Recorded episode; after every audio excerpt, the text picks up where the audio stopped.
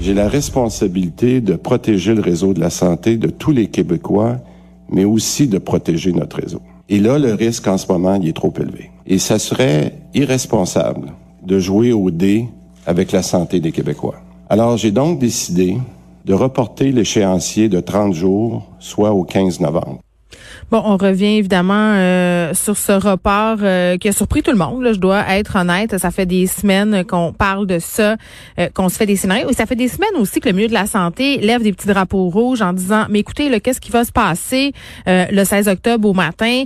ça va être quoi le plan de contingence? Et, et moi, je, je, suis vraiment très, très surprise là d'entendre M. Dubé aujourd'hui le dire finalement qu'après avoir regardé tout ça, ce serait irresponsable d'aller de l'avant avec cette date du 15 octobre, alors qu'on a eu autant de temps pour voir venir, ça envoie un drôle de message. Est-ce que ça va donner euh, du gaz, entre guillemets, aux antivax? Euh, c'est quand même des questions là, légitimes de se poser à ce stade. On a beaucoup parlé de transparence aussi au niveau du gouvernement, euh, de cohérence aussi. Est-ce qu'on est dans l'incohérence?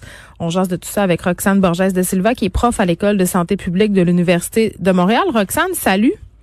Bonjour Geneviève. Écoute, réaction à chaud là, euh, je pense que tout le monde on était vraiment surpris là, par cette annonce euh, ce matin de Christian Dubé. Est-ce que c'est une bonne idée d'avoir retardé? Mais en fait, moi aussi, j'ai été surprise, mais c'est certainement que euh, on, ben, nous, comme personnes du citoyen, du public, on n'avait pas les informations sur l'impact. On sait déjà qu'il y a un très fort absentéisme dans le réseau de la santé et dans quelle mesure d'ajouter un absentéisme dû à la vaccine, aux non vaccinés aurait créé des bris de service. On n'avait pas cette information-là. Monsieur Dubella et il a pris une décision raisonnable et de, de, de, de repousser pour certainement essayer de convaincre quelques autres personnes à aller se faire vacciner, mais surtout pour prendre le temps de bien réorganiser les services pour s'assurer qu'il n'y ait pas de bris de service ou de rupture. Oui, puis en même temps, euh, vous étiez l'une des nombreuses expertes là cet été qui parlait d'imposer la vaccination obligatoire, euh, la vaccination pardon obligatoire pour les enseignants. Là, on est très loin euh, de ça. Moi, moi, je me questionne beaucoup parce que oui, c'est vrai là ce que ce que vous dites, Roxane là qu'on craignait les bris de service dans le système de la santé, mais en même temps, dès qu'on a fait cette annonce-là, euh, c'était évident là qu'on allait devoir regarder cette problématique-là. Euh, les gens disaient même euh, hier et avant-hier, ben écoute, on n'a pas de baguette magique, on ne pourra pas en inventer des infirmiers, des infirmières, des préposés. mais là, quel message s'envoie aux gens vaccinés cette décision-là qui a été prise? Mais en fait, d'abord, ce qu'il faut savoir, c'est que cette décision a été prise il n'y a pas très longtemps. C'était à la fin de l'été qu'on a entendu le ministre Dubé annoncer qu'au 15 octobre, euh, la vaccination serait obligatoire pour tous les travailleurs de la santé. Donc, ça a donné six semaines aux établissements de santé pour collecter les données, euh, s'assurer, en fait, savoir combien de personnes étaient vaccinées ou non, et aussi pour essayer de réorganiser les services de manière à ce que les services essentiels, il n'y ait pas de rupture dans les services essentiels. Ce délai de six semaines était certainement trop court pour ben, ces monstres que sont ces établissements de santé, ces mm -hmm. et ces pour pouvoir tout réorganiser.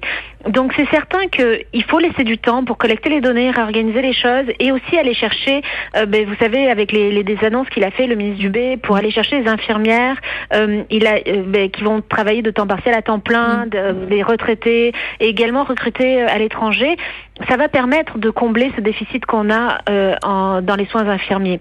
Mais c'est sûr que euh, il vaut mieux s'assurer de la qualité sécurité, indépendamment du message que ça envoie euh, aux, aux antivax, euh, et, et, même si ça va dans le sens de, de certains syndicats qui demandaient ouais. prolonger.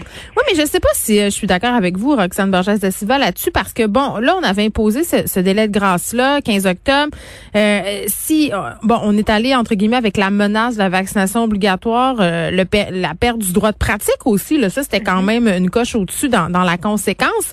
Si l'objectif, c'était de convaincre les travailleurs de la santé qui sont encore récalcitrants malgré tout ça, là, est-ce qu'un mois de plus, ça va vraiment faire la différence? Parce que là, c'est comme si on était un parent, un parent qui a menacé son enfant euh, d'une conséquence, c'est-à-dire si t'écoutes pas, euh, tu vas être privé de Nintendo, tu sais, pendant deux semaines. Mm-hmm. Puis là, finalement, arriver euh, à appliquer la conséquence, ben on se rend compte que les, les, les, les, répercussions sur notre vie, finalement, ça va être trop difficile, donc on, on, on laisse aller. Tu sais, qu'est-ce qu'ils vont se dire? Les gens Ils vont se dire, ben on a juste à pas y aller, ils peuvent pas se passer de nous, puis ça va y aller, on va continuer comme ça à pouvoir évoluer dans le milieu de la santé non vacciné, là.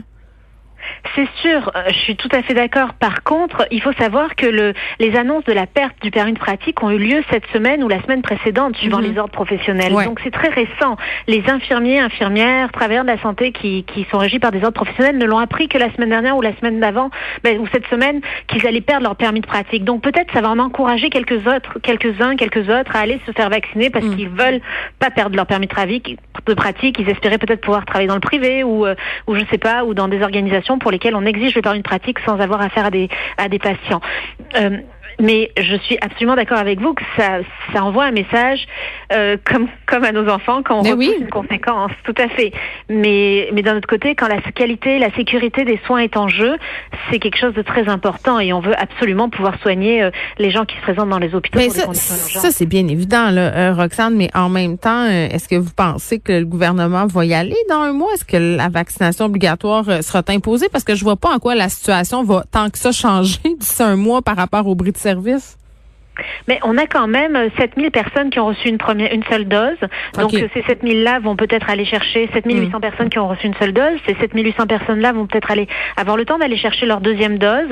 Puis parmi les 14 000 personnes qui n'ont pas reçu de dose, peut-être qu'on va avoir des gens qui finalement, avec la menace de la perte du permis de pratique dans les deux dernières semaines, vont euh, mm. aller chercher euh, ces, ces deux doses-là.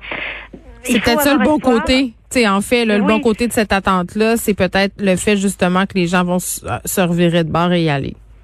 Et puis on va aussi avoir un peu plus de temps pour les directions de ressources humaines pour analyser les, euh, les, les, les, vulnérabilités des unités de soins où mm. on a euh, des enjeux euh, parce que trop de personnes non vaccinées par rapport à d'autres où on, on, a plus de personnes vaccinées mais peut-être des services moins essentiels. Je pense notamment par exemple au centre de dépistage où on a beaucoup de, de ben, beaucoup de moins de personnes dans la population qui va se faire tester. Alors peut-être que certains travailleurs dans les centres de dépistage pourraient être réalloués dans des unités de dialyse ou dans des mais il faut évaluer les compétences de ces travailleurs-là et voir s'ils sont capables. Et tout ça demande un travail minutieux, rigoureux, que les directions des ressources humaines n'ont peut-être pas eu le temps de faire en six semaines, malheureusement. Oui, bon, euh, et là, euh, on parlait d'une catastrophe à venir dans le système de la santé. Là, on comprend qu'on prend cette décision-là pour l'éviter. Euh, la catastrophe, par contre, le nombre de cas, quand même, Roxane, semble sous contrôle. Aujourd'hui, on est encore autour de 500 cas. Parfois, on est un peu à moins. J'ai l'impression que la, la, quatrième vague est relativement sous contrôle. en ce moment, est-ce qu'on est encore dans une situation épidémiologique qui nécessite cette vaccination obligatoire? Oui, absolument. En fait, on est, on est, on n'est pas à l'abri de, de, de, faut pas crier victoire trop vite. On n'est pas à l'abri d'une, d'une augmentation des cas, particulièrement avec les rassemblements qui pourront avoir lieu, euh, que ce soit dans le temps de l'Halloween ou dans le temps des fêtes ou quoi que ce soit. Euh, on n'est pas à l'abri de l'émergence d'un nouveau variant aussi, euh, et donc, et on sait aussi que la vaccination a une durée, ben, l'immunité associée à la vaccination a une durée qui diminue dans le temps, et c'est pour ça qu'on encourage déjà les, les personnes en CHSLD, en RPA à aller chercher une troisième dose.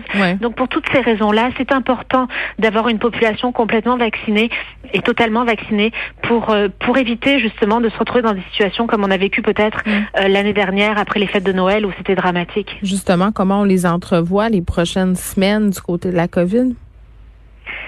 Mais il faut espérer qu'on va réussir à contenir euh, ce variant Delta et sa propagation euh, pour pouvoir avoir des fêtes de Noël euh, mmh. qui soient un peu plus avec moins de restrictions. Parce qu'on a eu en fin de semaine là, ce concert, je crois que c'était Enrique Iglesias au, au Centre Bell. On a vu que c'est pas tout le monde qui a respecté à 100% les mesures sanitaires.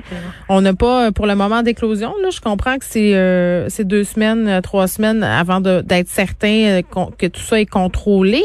mais avec la double vaccination, c'est même moi là Roxane, je, me dis bon ben là on a deux vaccins, euh, euh, là il fait froid, on fait des soupers d'amis, on est beaucoup moins vigilant là. En tout cas moi c'est l'impression que j'ai.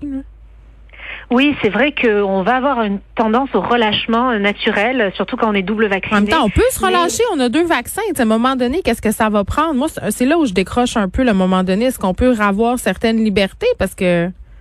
Mais il faut faire attention parce que nos personnes, par exemple, qui sont plus âgées et qui ont eu les vaccins plus tôt, ont cette baisse de l'immunité qui va bientôt commencer. Donc, si on a des parents et des grands-parents qu'on va recevoir à Noël, ben, c'est possible qu'on les mette plus à risque. Il faut se calmer. Oui, c'est ça. Il faut faire attention. Il faut rester vigilant et il faut surtout euh, porter le masque et respecter les mesures sanitaires euh, comme le recommande le gouvernement pour éviter des situations dramatiques ou, euh, ou de se retrouver, ben c'est ça, hospitalisé ou de mettre à risque en fait nos personnes, notre entourage. Moi, j'attends quand même encore euh, qu'on vaccine les enfants de 5 à 12 ans. Je pense que ça va passer par là, la paix d'esprit. Roxane Borges de Silva, merci, qui est prof à l'École de santé publique de l'Université de Montréal. On réagissait évidemment à cette annonce. Le gouvernement Legault qui retarde l'entrée en vigueur de la vaccination obligatoire dans le système de la santé au 15 novembre. Merci.